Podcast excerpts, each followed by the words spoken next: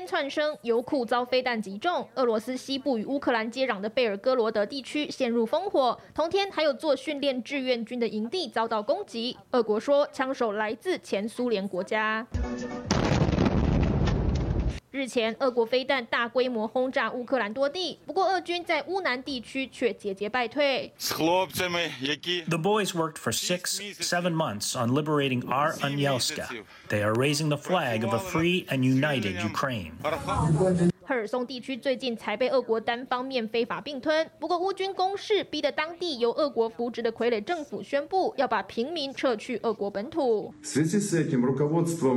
Because of this, the Kherson administration has decided to organize opportunities for Kherson families to travel to other regions of Russia for leisure and study.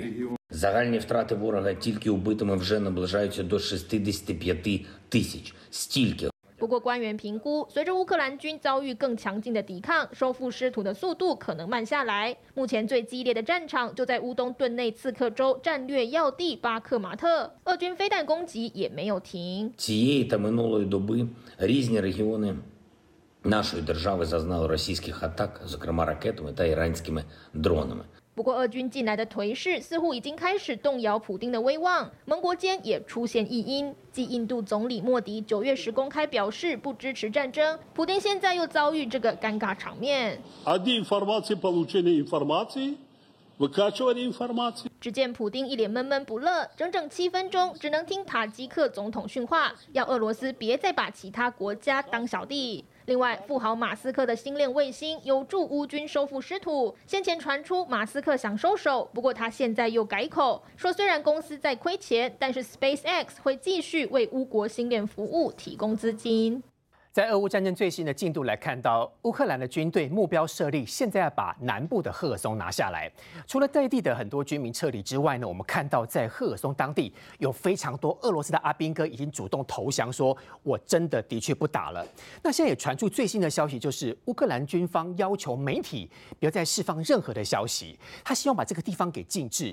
每一次只要要求媒体不要发布新闻的时候，就代表有大动作要出现，是不是即将乌克兰会？把赫尔松拿下来，好，目标是赫尔松拿下来之外，克里米亚也几乎岌岌可危要被拿到，因为现在克里米亚已经被乌克兰发布这一个所谓的空袭警报，所以先拿下赫尔松。接下来很快就要拿下克里米亚，这一切诚如泽伦斯基所说的，普丁你要输了，因为很多的计划都在一步一步的实现当中。承接吴瑶刚刚所说的，我们看四件事情哦，这四件事情都非常重要。哪四件事情？第一件事情哦，是乌克兰他有发布告诉大家说，他们的三十五次打击任务有二十四次击中俄罗斯的军事目标，然后其中包括打下八个俄罗斯的防空体。那这件事情发表完之后呢，哎。在乌克兰这一边就说这件事发表完之后，我就要进入静默静默期了。换言之，很多讯息他就接下去不再发表出来了。那这句话一讲完之后，大家吓一跳啊，因为通常在这个时间后面都会发生大事啊。那大事就有两种可能性嘛。第一，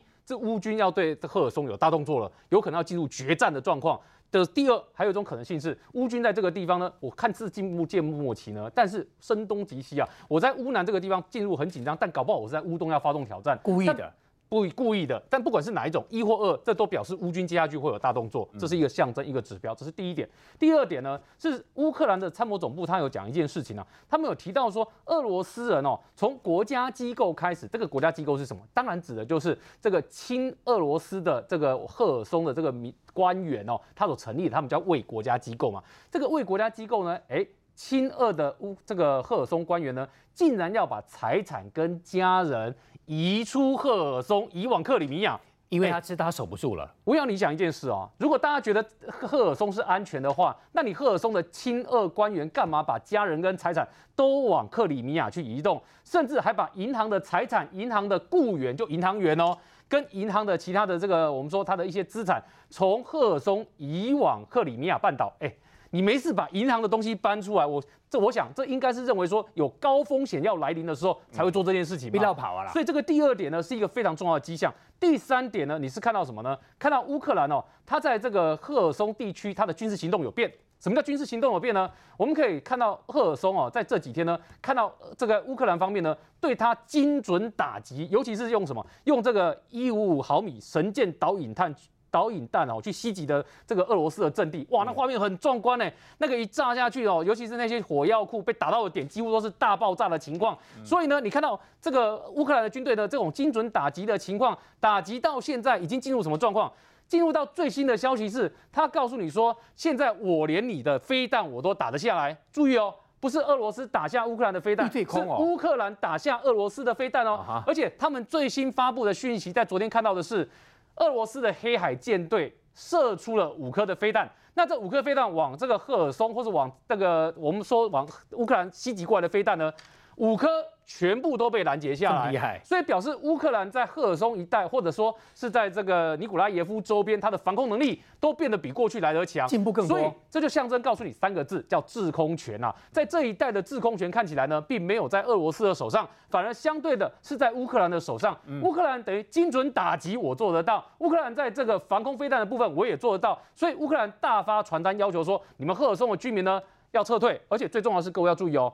乌克兰已经不是第一波要求赫尔松居民撤退哦，他已经发了好几次，还有副总理来讲这件事，所以这个已经告诉你说，乌克兰这最后一步已经做完了之后呢，有可能就是乌克兰接下去要发动大战的可能性。然后最重要的是给各位看这一张哦，俄罗斯今天呢把这个东西给关起来了，这个东西是什么呢？这个东西是乌克兰开放给俄罗斯投降的网站啦，哦，就是俄罗斯的大兵呢，你们有两种方式，要么打专线电话，对，要么你就上这个网站，告诉我们，呃，告诉我们乌克兰，你想要投降，你想要投降的话，按照我网站所说明的方式，你就一步一步的输入，看什么时间点，我们会派人跟你做联络，然后呢，这个网站，哎。俄罗斯把它给封锁起来了，为什么把它给封锁起来呢？面子挂不住。因为透过这个网站，我跟你讲，你知道有多少人投降了吗？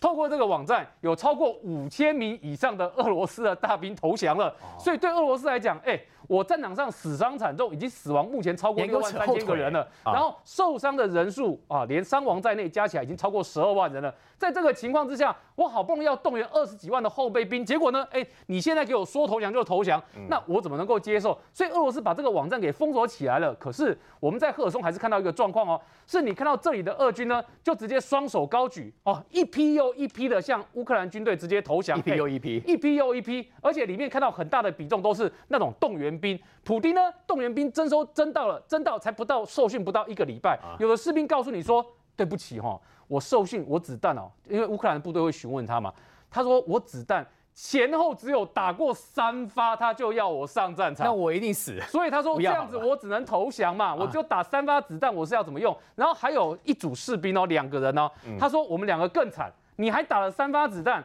他说我们两个只有。只有这一支步枪，然后只有他用过一次，我还没用过，然后我们两个就被带到前线去了。在这个情况之下，我怎么能够不投降呢？所以在赫尔松这边看到俄罗斯送到战场上面，送到最前线这些俄军呢，一批又一批的投降。结果这批俄军讲出了一件更可怕的事实。这一批俄军讲出了一件一件更可怕的事实。他说他们的长官呢，把精英的部队呢放到第二线，把他们这些动员兵呢放到第一线来，他们当炮灰。那大家会问为什么？为什么要让这他们到第一线去？他们说。他们当这些动员兵，因为没有军事上面的经验，他让我们到第一线呢。第一个上战场可以去刺探前线的状况，然后呢，一旦发生发现前线有任何风吹草动的时候，不赶快这些精英的部队就直接先撤回来了。那前面那一些第一线的部队发生什么事情呢？那个如果阵亡呢？哎，好像损失也不是太大。那如果前线的部队呢，这些菜鸟兵、动员兵往前进的时候，发现哎，对方抵抗有限的时候呢，啊，刚好后面的精英部队就一口气补上去，然后变功劳就是他们的。所以他说，这对这些这些菜鸟兵或动员兵来讲呢，他们就跟乌克兰的部队说：“他说，你看看我们的长官是这样对我们的，所以他他就说，你看看我们这样能够不投降吗？退心呐对我们来讲，投降是保命最好的选择啊！现在如果跟着长官去，长官其实现在摆明的态度就是牺牲你跟牺牲这些精兵比起来，当然是选择牺牲动员兵优先。普京的坐骑现在全世界都对他发指。”就包括他的小弟也对他实在是很不服气。我们来看到的是，当时苏联解体之后呢，出现了很多小的国家。那这些小的国家，其中这位塔吉克总统直白的在会议当中跟普丁呛下了。他说：“当时苏联解体也是你的错，这次俄罗斯打乌克兰导致全世界通膨，出现这么多能源危机，都是你的错。”其实我觉得这位塔吉克总统说出了全世界的声音，说的很直白，说的很实在。你知道为什么塔吉克总统会这样子当面吼这个叫普丁 C 名吼？我觉得，因为中亚这些五国啊，包括塔吉克、吉尔吉斯、亚美尼亚，还有这个亚塞拜然、土库曼啊、哈萨克啊，这些中亚国家，他们其实在国家境内都有一些俄罗斯裔、恶意的族群在里面。同样的手法，今天的乌克兰，明天会不会变成塔吉克？明天会不会变中亚的吉尔吉斯？会不会变明天的塔哈萨克？对，这些小的附庸国嘛。我我们当年都是苏联的加盟国，那大家都是情同兄弟。结果现在这个苏联解体之后，呃，曾经有俄罗斯的国协，曾经这些这还是俄罗斯国。他这次普京出席的就是俄罗斯国协的会议，大家都就像大英国协一样，但是俄罗斯的国协更松散啊哈，而且没有向心力。在这一次乌乌克兰的这个俄乌战事之后，更是没有凝聚力，因为撤心嘛啊，那再加上。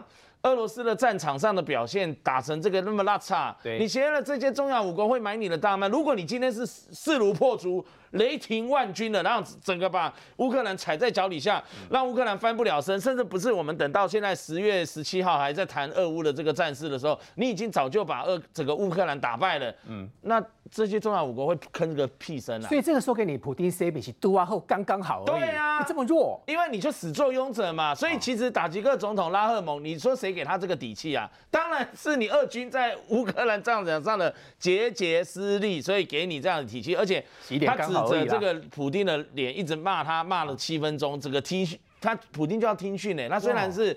脸上的表情不悦，你看他这样子，那个我们大荧幕上，他很无奈，就是闷闷不乐，但是又感觉让他嘴巴，他常牙齿就喜欢呲牙咧嘴的瞪着那个这个塔吉克的总统拉赫蒙，然后他又靠着这样子椅背这样子，然后一直看，一直瞪着他。那在场的亚美尼亚、亚塞拜然、吉尔吉斯、土库曼，还有哈萨克、乌兹别克、白俄罗斯这七个国家的这个总统在那边看的瞪大了眼。其实哈萨克总统塔托卡耶夫。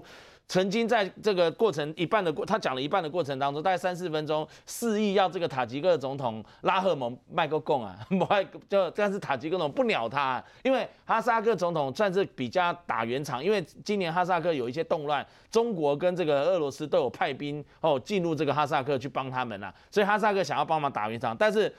这个塔吉克他理你呀？那因为这样的一个状况，塔吉克总统拉赫蒙他说什么？他说我们是小国家没有错，我们人口不像你们动不动就一亿两亿人口了，我们也没有那么有钱啦，领土也没那么大啦。但是我们有悠久的历史跟文化了哈。那我们我们值得被尊重啊，不不是像你们俄罗斯这样。他说他曾经跟他的外交部长下令，我跟我的外交部长讲。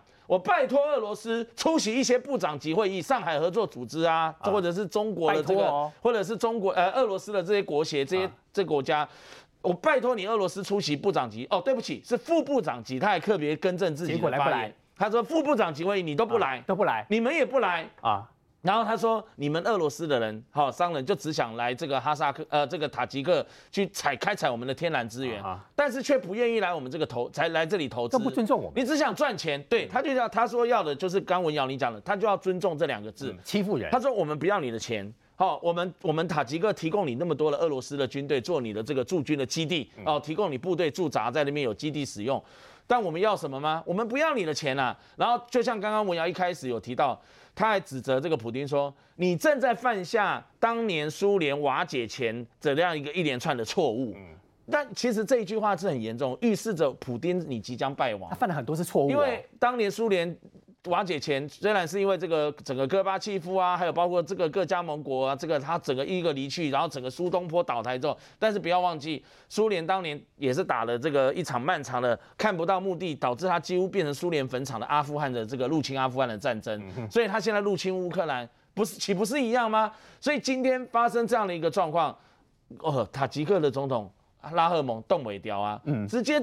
开开叫开骂，而且你知道吗？九月份的时候，其实这不是第一次。九月份乌兹别克的萨马尔汗的这个会议，当时啊，这个印度的总理莫迪啊，就曾经跟普京讲。现在不是打仗的时机耶。然后那个时候晚上，大家所有的这个呃上海合作组织的这个高峰会，包括中国的习近平，大家都要一起吃饭才对。习近平就故意不来，然后也也不鸟这个普京。所以普丁不但被小国家他的附庸国给他塞名，然后这些稍微有一点实力的国家，像印度跟中国也也不理他。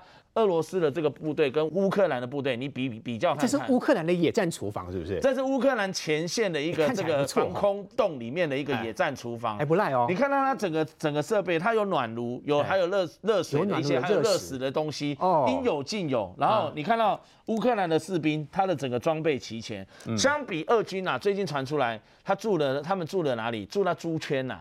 猪圈里面，猪圈里面啊，那个猪栏呢这个猪里面去跟猪睡在一起啦，啊，可能是真的肚子饿的话，随时可以宰小猪吃啊。那很臭哦，但但很臭的环境，他们也没消毒，而且俄军呐，甚至他们的这个听说也没有天然瓦斯，他们自己炸掉了嘛，怎么用？然后他们这个也没有这个他的一个天然资源可以使用，所以那边甚至村人不是之前不是传出来有一百五十万件的这个御寒的冬衣不知所踪，跑去哪里都不知道。所以对比乌克兰的前线的一个防空洞的它的一个这个厨房，里面有热食，有那个暖气，有有天然资源，有天然气，然后还有可以可以像厨房一样煮东西吃，不错。喝咖啡喝热汤，对。然后你看呢，你吃寿司吃蛋糕，注意看他们的身上的防弹背心，哎，都完好。无缺，然后而且人家这个是松紧的，完全不是胶带。你自己仔细看一下，它这个是什么？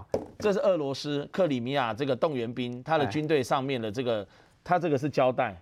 蓝色、绿色，而且还破洞，而且旁边还破洞，用胶带，因为没有像我刚刚讲的那个一条一条的松紧的。装备真的很弱，这个就俄罗斯军队。你你要么就不要给人家这种装备，你给他这种装备还不如不给。你给了他，他反而寒心，他觉得说你叫我拿这个去打仗，为你卖命，你干脆就是叫我直接逃跑了。所以我才会说，俄乌的影俄俄俄罗斯的影响力下滑之外，俄罗斯在俄乌战场上的这个俄罗斯兵这个军队的士气啊，也在下滑。而且不止这样，你要看看乌克兰的这个前线的厨房，乌克兰军队啊，他的士兵可以好整以暇，喝了咖啡在上。我们是讲说喝咖啡也算是有精神，另外一种这个提神的饮料。喝了咖啡，他还可以好好的去这个打仗，只吃热食喝咖啡。而俄罗斯军队的这个缺装备怎么办？他要么呢，像刚开始开战初期去入侵乌克兰的时候，他只能去抢人家的超商。现在人家那些都抢都抢光光了，人家已经开始恢复备战啊。嗯，那他怎么办？去开始去干起小偷窃盗的事情，去偷东西，然后偷的偷不到东西赃赃物啊，分不到。彼此俄罗斯军队的内部啊，就彼此同袍打架打起来，而且俄罗斯的军队还被那个雇佣兵啊踹他围殴他，所以我觉得整个俄罗斯的地位，还有包括俄罗斯的军队，还有俄罗斯的大兵，整个那个影响力和被人家瞧不起的那个心态啊，越来越明显。自己的国家自己爱。我们来看到，原来说乌克兰有位指挥官，音乐指挥官，他其实到前线去，这次被俄罗斯抓到。俄罗斯说：“那你会指挥音乐嘛？哈，你要求他来办办一个音乐会，结果他抵死不从。”我们来看哈，就是这一名哈令人这个敬佩的乌克兰的音乐家哈指挥家。那他的名字呢，叫做科尔帕登哦，就是大家知道，就是说，呃，俄罗斯入侵乌克兰之后呢，哈，他们就是用这个公投的方式，把这个乌东、乌南的四个地区啊，要进行公公投，哈，就说，哎，你们愿愿不愿意这个成为这个呃俄罗斯？就来公投结果就一面倒，说我愿意这个加呃变成俄罗斯的呃这这个这个地领土的部分了，哈。好，那说实在的，等于说俄罗斯这样子做，很多人还是觉得你是非法占领嘛，因为虽然你还是举行公投，大家但是大家还是觉得这是非法公投啊。那他现在就是用这种方。方式呢，来占领这四个地方之后呢，他除了哈文攻武赫之外，他还要用这种呃所谓这种音乐的方式哈，音乐来抚平人心啦，就用文攻的方式啊。那这这件事情呢，是发生说这个呃这个在赫尔松的地区啊，他要举办一个叫做。增进和平生活的音乐会，好，就说我们办个音乐会啊，大家都是俄罗斯人啊，我们都是一家人啊，哈，调剂一下，好，那这就是需要用这种音乐哈来做这种另类的统战啊，哈，然后就找上门了，就找这位叫做科尔帕登的指挥家，因为他是当地非常有名的音乐，他们当地非常有名的这个音乐剧场的首席的指挥家，首席指挥家非常的有名，他就希望呢，他能够来担任这场音乐会的哈这个指挥指挥官，但是呢，他当场拒绝，因为他认为说他。就是乌克兰人，他不认同你俄罗斯用这种方式，不屈服了。对他不屈服，结果后来你知道发生什么样的遭遇吗？就是俄罗斯的士兵闯进他家，基本上就压着他，就说你要来担任这一场音乐会的指挥官、指挥家，我就是非你不可。太有名了，他就拒绝，他当场拒绝，就他后来遭到射杀，哎，就死在家里。当场杀了。对，你知道这这个悲剧发生之后呢？哇，当地他包括海外很多的这个乌克兰人啊，非常非常的生气，还有跟他同行的都帮他发声。他认为说，你俄罗斯现在要这种方式来进行种族灭绝，你要让大家来变说，哦，我就是俄罗斯人哦，就是我不能当乌克兰人，我就是要用这样子。如果说你不认同的话，你看你的下场就跟他一样。所以大家都非常非常的愤慨啦，哈。那事实上他会这样做也不意外，因为事实上这个科尔帕登先生他在五月份的时候，他常常在脸书上，当时网络还没有断的时候，他常常就在脸书上发声，就痛批俄罗斯，痛批普京啊，认为他们这种就是入侵乌克兰是非常残暴的行为。他发了很多这样子的文章，所以大家会觉得他是一个非常爱国的音乐指挥家。那当然他的这个呃过世哈，又他现在目前这个乌克兰是打算呢，这个检察官啊赫尔松啊赫。尔松当地的检察官是用蓄意谋杀来进行侦办，但是事实上能够真的抓到凶手吗？我是非常的这个好奇啊！大家外界会觉得很好奇。那另外一个惨绝人寰的事情哦，是发生在呃马利坡，因为大家很著名嘛，我们在节目上讨论过很多。马利坡已经拿下来啦。对，那个亚速营当时不是很多的这个烈士嘛，就死守这个钢铁厂嘛，哈，对不对？那我们来看哦。当时呢，有一个有一个人呢，叫做加诺夫，就是他当时哦，在这个五月份吧，我记得哈，大概大概在前几个月，他死守亚速钢铁厂，他比了一个 V。好，他这张照片的要传递的讯息是说，他跟他的这个同袍啊，还在死守亚速钢铁厂，他跟大家报平安。虽然样子很很狼狈了哈，就是你知道，在亚速钢铁厂那样子暗无天日的地方哈，他他就是比这样的 V，就证明说我们还活着，跟大家报平安。然后也表示说我们会继续死守，但是很不幸了哈，后来亚速钢铁厂某种战略的原因啊，还是被这个呃俄军给拿下。结果呢，他就变成了战俘。那这批战俘大概有两百一十五个人呢，他们前阵子被释放。那当当然啦，这是对于俄罗斯有些鹰派的人啊，他们是非常的不谅解。他认为说，你们这些这个亚速钢铁厂这些人呢，就应该受到审判，而不应该就是受到战俘被被人家遣遣返回去。可是俄罗斯他就是呃答应，就让这这一批战俘让他们就先返回乌克兰，一共有两百一十五个人，在前阵子被释放。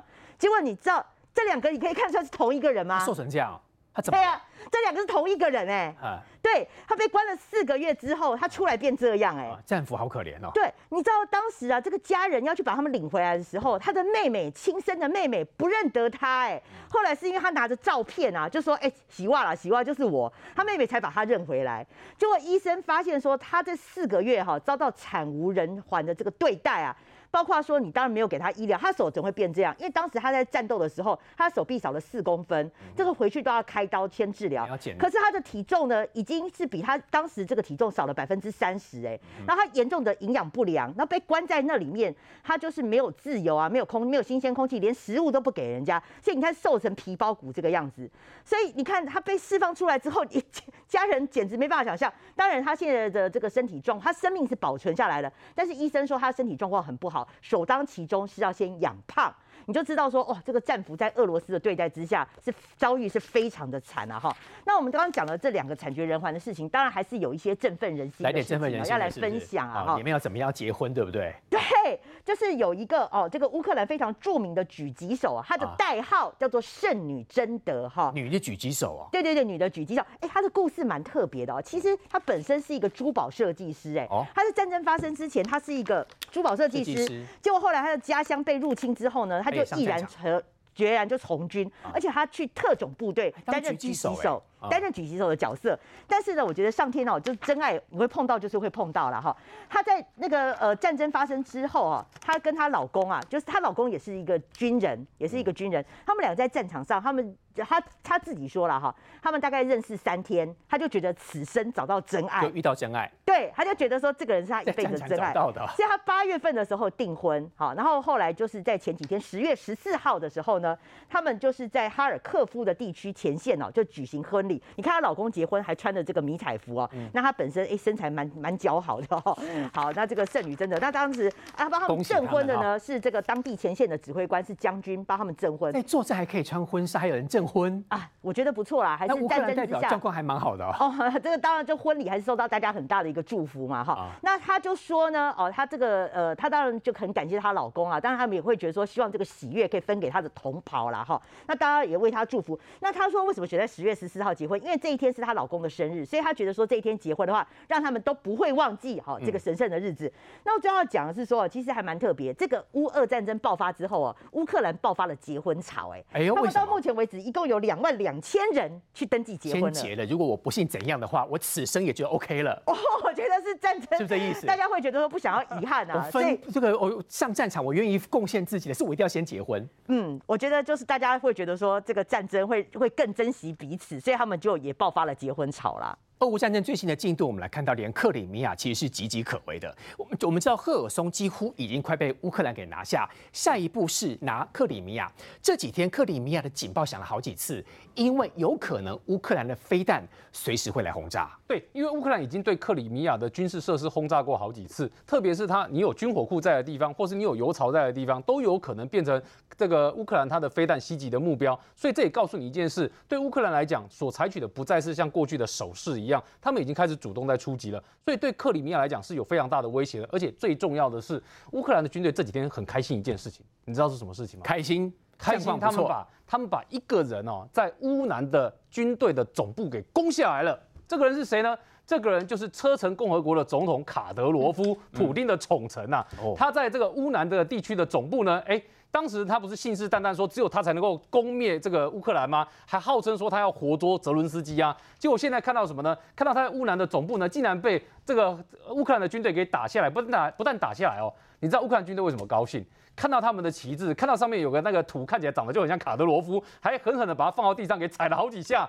所以那个画面哦，对乌克兰来讲呢，那是一种出一口气的那种感觉啊。但不只是出一口气这么简单的而已，因为现在状况哦，你看现在画面，你有没有看到他们在踩那个旗帜的样子？这就是我们说开战到现在，他们终于第一次可以好好的踩那个有卡德罗夫的脸在上面的旗帜了哈。对，因为太开心了。然后呢？这除了这个状况之外呢，最重要的是对于这场战场来讲，现在有一个新的变数，两个名词，哪两个名词呢？第一个叫做伊朗。第二个叫做以色列，那是发生什么事情呢？因为我们都知道，对俄罗斯来讲，这场仗打到现在哦，消耗的很严重。尤其是上个礼拜，大家本来以为说狂轰滥炸，现在才知道，你就不要搞到弹尽粮绝。为什么？因为你看一下啊，俄罗斯粮绝比较难啊，因为它本身产粮食。但弹尽这件事情，尤其是飞弹，是很有可能的。它的精准导弹，来，这是根据乌克兰情报局的统计哦。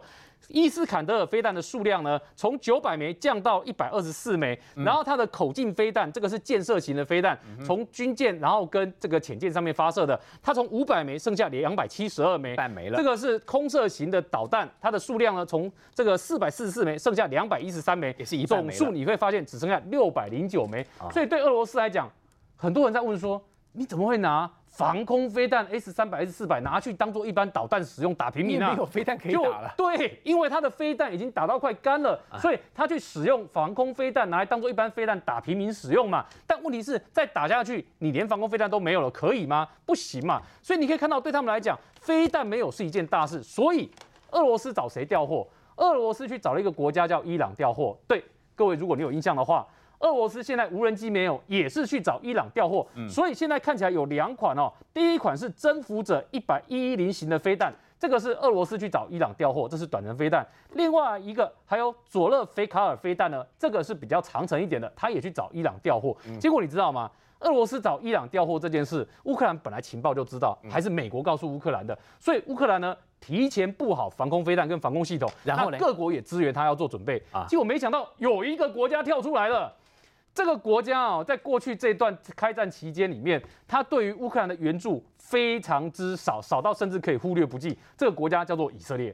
以色列在开战过程里面，对于乌俄之间能不介入就不介入，能中立就中立。结果各位知道发生什么事情吗？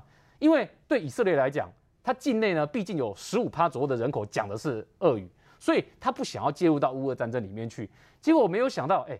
伊朗跟以色列之间几乎是处于世仇的关系。哎，自从伊朗的巴勒维王朝结束，变成政教合一的国家之后呢，为了反美，所以把以色列抓来变成敌对国家。所以以色列跟伊朗之间两个之间战事连连呐。对，伊朗为了对付以色列，还跑到叙利亚的军军境内呢，把军队部署在这边，把飞弹部署在叙利亚军军境内。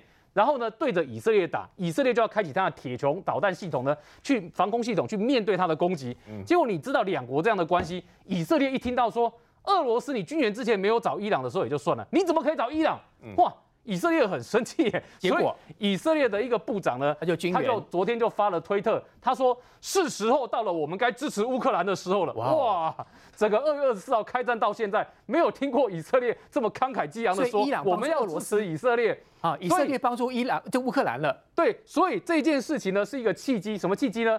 在俄罗斯向伊朗寻求协助之后，以色列认为认为说你欺人太甚啊！这个跟我打来打去的国家，你竟然去跟他要飞弹，然后所以以色列做了什么事情，你知道吗？以色列这几天最新的行动是告诉乌克兰，哎，我跟你讲哦。他的无人机你怎么打比较好打下来？他的部他的部署部署在哪些地方？哦，那个雷达位置坐标我都告诉你，那个我都告诉你乌克兰。然后这款飞机用什么方式最好对付，我也告诉你。那现在他要进的这几款飞弹呢？这个我们以色列太有经验了，所以呢，我们可以支援你相关的设备。哎，以色列这话一讲出来之后不得了，前面对这件事情本来不想碰了，现在以色列看起来呢，我们要支持乌克兰。哇，这件事情一讲出来之后，你有没有注意到一件事？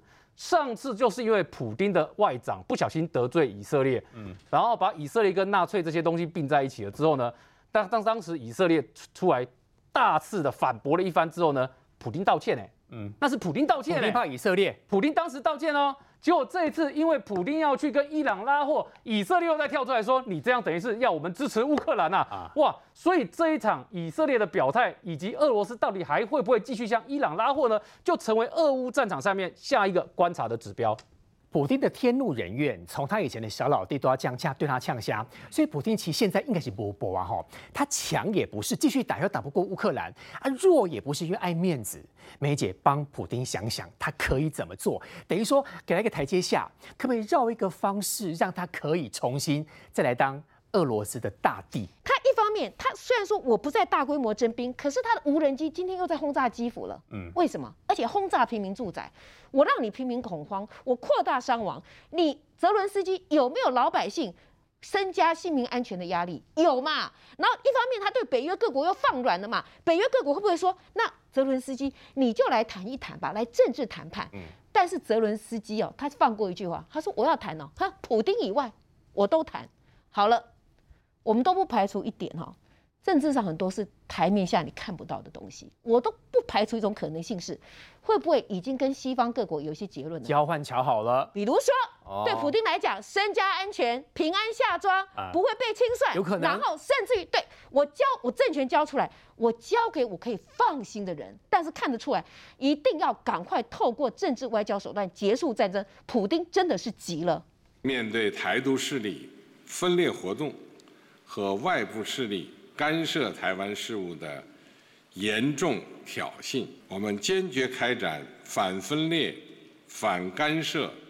重大斗争。中国国家主席习近平在二十大发表近两小时的开幕演讲，他提到，面对台独和外部势力干涉，中方坚持反对分裂，要牢牢掌握两岸关系主导权，并强调台湾议题要由中国人来决定，也绝不承诺放弃使用武力，并喊话完全统一一定要实现。我国总统府作出回应，总统府指出，总统已经表达四个坚持与四大韧性，我们坚定拒绝一国两制、国土主权不退让、民主自由不妥协，维持台海及区域的和平稳定是两岸共同责。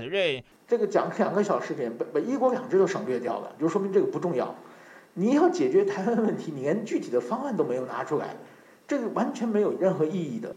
然后就一直在讲一些很空虚的空虚的东西。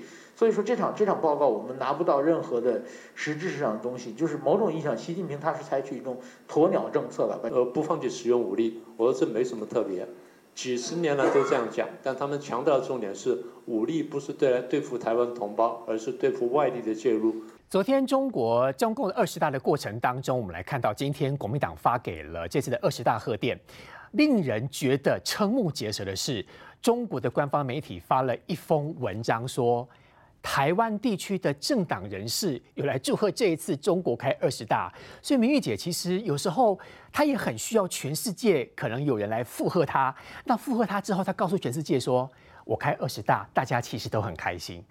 这个是你的解读啦，但是大家的解读会觉得说，你用台湾地区，那不就是故意矮化吗？是讲台湾地区啊？对，他就把它台湾地区啊，而且有各各界的这个贺电，你就只有你高兴，我们大家谁在跟你高兴啊？吃豆腐啦，哈。好，那回过头来，我们先来看一下这个二十大在十六号登场，那重点看头是什么？第一个啦，哈，因为习近平今年讲了两个小时啊，他的这个政治报告长达七十二页，哈。那当然有人说，因为比起上一次的这个十九十九大，哈，大概他讲了三个多小时，那不知道是因为他六十九岁年纪大了，所以这次哈只就是缩短为两个小时，但是嘛就等哎，应该三分钟大家就睡着了吧？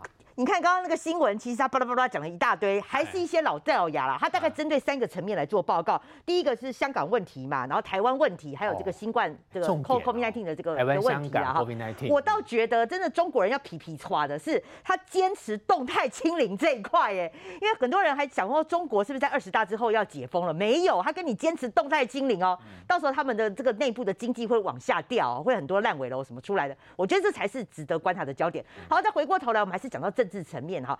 他对于台湾问题呢，哈，他讲了什么？他还是老掉掉牙，他就说反对台独势力了哈，然后反对外部势力的干扰。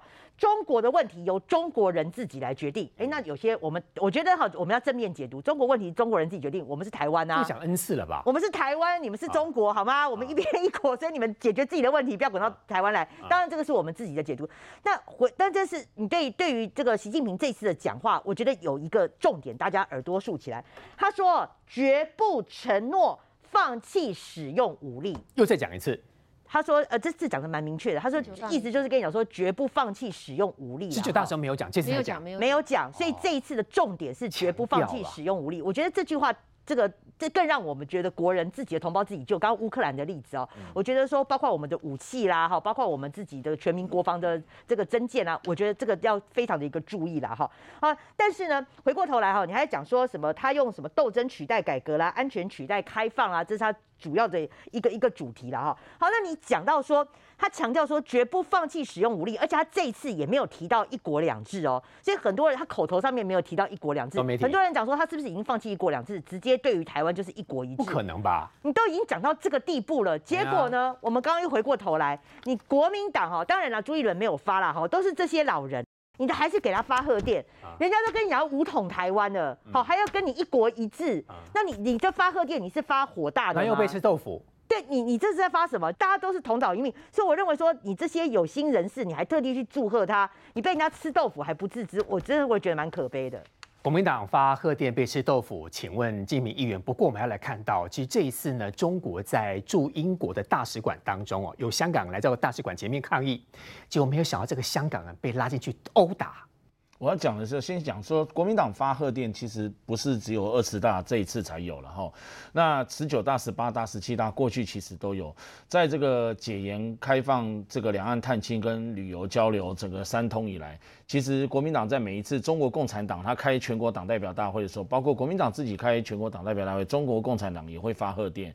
那然后党主席。这个像国民党党主席换人的时候，他也会发贺电，但是只有这两任的这个党主席，这个包括这个江启臣在内会有这种状况，所以贺电是国民党他在政党的外交上面的一个礼仪跟礼貌，行之有年，而且是行礼如仪。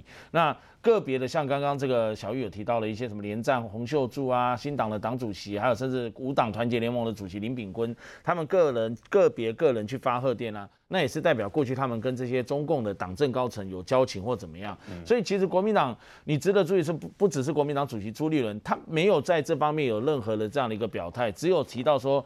对于这个中华民国的主权，如果什么反台独这些什么坚决反对一国两制，也是跟中国共产党一样老调重弹。可能因为现在是地方选举，他们可能不会想的太多或怎么样。所以，但是这部这个部分不会在港内引起太大的波澜。倒是刚刚文瑶你提到说，呃，中共驻英国的这个曼彻斯特呢是总领事馆，对他们，因为当时在曼彻斯特的一群香港人。他们就举着这个宣传的布条，还有这个标语，就像如同画面上，他们就去抗议，走到了这个曼彻斯特总领事馆的这个馆外，到了大门外面。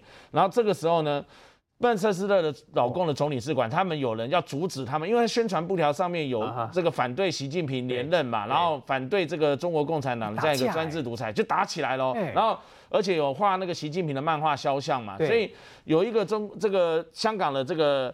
住香住在英国的香港人，他看到这种状况，他要去阻止他们的宣传布条跟那个漫画肖像，因为这是一个民主的这个游行嘛。嗯。他看到这种状况，他要去阻止总领总领事馆的人，因为两边在冲突嘛，他要阻止他们把他的这个布条跟漫画肖像破坏。嗯。所以结果没想到那个香港人呢，却被拖进去。刚刚你看到那个总领事馆的大门口，拖进去之后呢，直接被围殴。哎。啊。直接那个驻英国的香港人被拖进去，你看到没有？被打。这一群人在围殴他，在打他。啊。据说其中一个还可能有中国这个驻哦英国曼彻斯特总领事馆那边的当地的总理事郑熙元先生，他也在里面参与围殴那个香港人，所以。当然了，中国的这个驻英国大使馆或总领事馆都不评论这件事情，但是已经这件事情已经让英国社会引起众怒了。英国的这个利物浦的上议院的这个议员呐，他那个叫奥尔顿勋爵，他就讲说不允许中国哈把这个所谓的这些。独裁不允许这个反对不不能包容的这个言论自由，还有用这个暴力的带到英国的这个街头，所以他们要求这个不管是利物浦也好，或是曼曼彻斯特的那个当地的他们那个些市长哈，都应该要办这件事情，还有曼当地的警方这件事情让英国人也看得非常的这个不高兴，认为说人家香港人在英在英国那个是英国的那是英国的地盘，而且。不管是在这个曼彻斯特总领事馆的外面，所以他们认为说不应该给他们外交豁免权，不应该让这个中国驻曼斯特曼彻斯特总领事馆的这些人享有外交豁免权之后。围殴打人还可以没事，所以要追究他们的刑责。当然，你看到这种场面的这个混乱，所以你就知道，当然他们中方自己讲法说啊，他们侮辱他们的国家元首啊，拿掉他们的这个肖像。可是人家英国这些香港人早就已经规划到英国了，嗯，他们已不归你们中国管啊。他就算是这样，任何一个英国人如果在那边拿着这个布条，或者是拿着这个标语，你也要把这英国人拖进去打吗？所以我觉得。中国他今天采取这种战狼式的这个对付民主示威、和平游行的这些人，正如他们今天在国际间用这样的态度去面对这个世界各国的这个方式啊，其实会引起反感跟招致众怒的。这次的二十大，我们来看到习近平说了，针对于台独势力分裂活动跟外部势力干涉台湾事务的严重挑衅，他们坚决展开反分裂。他也刚刚特别提到，北京绝不承诺放弃使用武力。梅姐，说实话，这都已经老调重弹。不过，其实他一定要持续的这样一直不断恐吓，因为用文攻、用所谓的认知作战，一直以来都是习近平的策略。你注意看他讲的话，哈。他关涉台部分，他说贯彻呃坚持贯彻新时代，各位只要是习近平就加个新时代就对了，哈哈，他新时代哈这个党解决台湾问题的总体方略，又是讲台湾，牢牢把握两岸关系的注意看主主导权和主动权，这什么意思？也就是说。我要逐步改变现状，我要军机给压力，对不对？我要战狼外交，我要干什么？我要反独哦，就针对你们哦，那甚至我要定统一法，这些就是我主动，而且我主导。我什么时候？我甚至提出一个议程表来，我一定台湾问题不能一代一代拖下去，照我的节奏来，主动权、主导权。然后呢，美国你们这就闪边去，叫美国闪边去。你看嘛，他不是有讲吗？他说。我们绝不承诺放弃使用武力嘛，保留采取一切必要措施的选项。对，针对的是外部势力干涉。这讲的谁啊？他讲美国、美国、日本、澳洲、英国，你们这些闪边去吧，哈。然后呢，再来极少数台独，这针对台湾内部讲。对，OK，好。那在这一方面呢，他就是两把匕首，一方面对外部他要排斥掉，对内呢，一方面我给你台独势力压力。二方面，我软的一手是什么？来，各位请注意。怎么软呢？我很好奇。他说：“这边国民党，请你们注意了哈，九二共识，江泽民的嘴巴不说，哎。”文本里头才说，我觉得这里面就看不起你国民党。文本才说，对你九二共识什么东西嘛？台湾人自己都不相信啊！我叫你台湾地区的政党，你还不是乖乖的来给我贺电吗？对不对？那文本里头他自己讲了哦，什么九二共识，那就一个中国原则，那不就大家知道是一国两制吗？又是老调重对，可是你看哦，他这边我说什么叫软的更软，他的分化在这边开始，而且我觉得他会介入台湾的选举。注意看，推进同台湾各党派。各阶别、各阶层人士就两岸关系向国家统一开展广泛深入协商，共同推动两岸关系和平发展，推进祖国和平统一进程。伟大祖国永远是所有爱国统一力量的坚强后盾。嗯，这个是什么意思？这意思就是他会发展在地协力者，更多的联合。在地协力者，在台湾在地的协力者，各政党、各党派、各阶层，他讲喽，介入选举，扶持其他政党。我跟你讲，中国以前是怎么样？地方包围中央啊，乡村包围城市啊。如果今天，比如说，哦，我们的首都，我们好多的这个这个地方城市，通通都是这个他可以联合的对象的话，你认为，就算中央是民进党执政，民进党有那么办法来抗中保台吗？不会受到很多的掣肘吗？特别是首都这个所在。第二，请你注意看，他还吹嘘哈，港人治港。澳门人澳人治澳，由这个乱治兴，好，这多伟大的成就。那对台湾人呢？台人治台，那是什么意思？他当然就是找看起来是说本土的，最好是本省人，又对着中国呢处处逢迎谄媚，可以联合的对象的投机分子，那当然对他来讲又可以魅惑年轻人，有未来性发展的。那我讲到这边，答案呼之欲出了吧？所以各位。我们就知道，将来中国会有很多的分化、很多的统战、很多的认知作战、很多的假讯息。一方面削弱你台湾内部的团结，打击你的信心，制造中国非常强大，要兵临城下，唱衰台湾。你必须要投降主义，才不会兵临城下。另外一方面，他不管说将来他可能制定统一法，或者说任何更硬的、更软的手法，这一切都是为了将来把台湾收回去，完成他。伟大祖国复兴的最后一块拼图。昨天呢，因为台风外围环流的关系呢，很多地方都下大雨，在北台湾看到很多地方都土石流。百灵桥说有五十台车泡在里面，那个泡雪车的车主应该泡的觉得莫名其妙的。如果柯文哲不要这样讲，不要这种嘴丘的话，可能大家还不会那么生气哦。可是你看哦，这是百灵桥下，因为这个这次这这一次因为这个泥沙台风的关系嘛，所以那个大雨啊，还有包括基隆河整个水都涨起来了。百灵桥下，好，这个五十多台车啊，都泡在水里，这个有图有真相哈。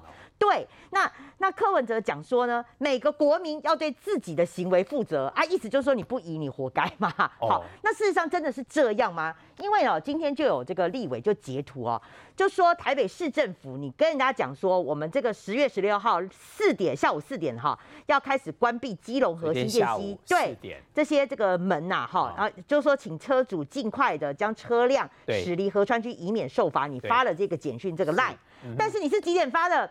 四点四十一分哎，有没有有图有真相？这我们不是 P 图哦，这是真的。他怎么可以那你说你是四点要关闭啊？结果你四点四十一分才发简讯，应该要提早至少一两个小时吧？啊，虽然啊，你叫人家接到这个简讯，我要移车，我怎么来得及？北湖，追北湖啊！那所以你基本上你这样子的责任，你就说美国国民要对自己负责。当然人家也也 keep up 的，我的车难道我要申请国赔吗？泡水车几乎应该都不能开了。而且坦白讲了，我我觉得有些受害者他讲的也是有道理啦。他说如果你要这样做的话，你也可以强制脱掉嘛，我可以付脱掉。脱掉我都还觉得脱掉费也许可能就是几一百呃几百块到几呃一两千块这样子，几千块我都愿意花啊。那我总比我的车一台泡水都坏掉好。这至少坏掉好啊，所以他会觉得说，那你市府你又没有负责任，然后你现在又在嘴求说美国国民要自己负责任，这当然大家会动美雕嘛，哈。那回过头来，我们讲说柯文哲这一次哈，嗯，他讲说他这次没有回来作证，因为那个呃这个发生的当下哈，他人在南投跟台中进行浮选，他到晚上八点多才才回来哈。好，那他一开始呢是讲说，哎，因为我们的这个公务员大军呢，我们已经八年训练下来，训练有素，我们有 SOP 啦，我们有非常好的训练，哦，不像有些中央啊，你在应变中心大小声啊，匹配给耍官威啊，哈。好，那你如果讲到这样子，我觉得 OK，你觉得说你不回来作证是因为大家训练有素，可是你就不要嘴丘啊。他说。我赶回台北啊，因为他八点十分赶回来去那个康湖康乐隧道在那边视察。对，我赶回来，我不是因为舆论压力哦，我不是那种人哦。啊，你不是来了吗？他就是因为怕被骂才回来的。对啊，坦白讲，你今天如果你有架子，你就完全都不要回来。对，那今天他还去那个现场，他今天一早又跑去看灾，就那个记者还当场吐槽他说。那你说这个来看灾是作秀，你现在人不就在这里吗？我来做一下秀。他这记者就直接吐槽，他很好笑。他说我也不愿意来啊，如果可以的话，我还想在室内开记者会。他不想来，他想懒惰就对了。他说他想，他宁可在室内开记者会，他来这里是因为他要说清楚、讲明白。哦，那你不是两套标准吗？他怕被骂，也怕被记者堵麦吧？那我讲了嘛，就是说好，今天因为如果你台北市完全没灾情，好，那你当然可以不要回来，那也没有关系。问题是说，你第一个，你这个泡水车这么多，你的百灵桥这样子，那讲到阳金公路也坍方，对，康湖康乐隧道好也坍方。今天早上那个内湖大塞车，哎，没错，因为很多提防，很多车子本来以前会走这个提外变道，可是因为今天很多提外变道提防的关系，担心会有危险，所以大家涌进市区，所以整个不止内湖大塞车，我朋友从永和他要开来台北，光是短短。的一点五公里，他开了半小时，所以网友都说他迟到被扣钱，这算谁的？而且台北市到目前为止还有十九处的地方在淹水哦，所以今天如果无风无雨无灾情，那可能不需要你。可是问题是说你。呃，柯文哲，你是台北市长，你跑到了南投去辅选，然后呢，你已经三级开设了。三级开设，我们现在副市长，你知道我们副市长剩几个？我们剩一个哎。嗯。我你看那个台北市的副市长黄珊珊跑去选举了，另外一个生病嘛。那另外一个生病回家休养，那只剩一个彭振生。结果彭振生也被人家发现，他当时三级开设，他也没有进，也没有进去啊，是完全是一个消防消消防局长在那边坐镇指挥。那如果按照你这样的逻辑，我们台北市就市民也不需要市长了啊？那我们需要市长干嘛呢？就果然啊，你柯文哲的感受跟人家不一样，他的脸书呢今天就完全被灌爆，很多人就就开始不不满啊，就说你只顾选情啦，不顾灾情啦，然后还说你是兼差市长啦，专职的党主席啦，那所以你这，我觉得说你今天你没有道歉就算了，那你还继续嘴究下去，当然会让台北市民更生气。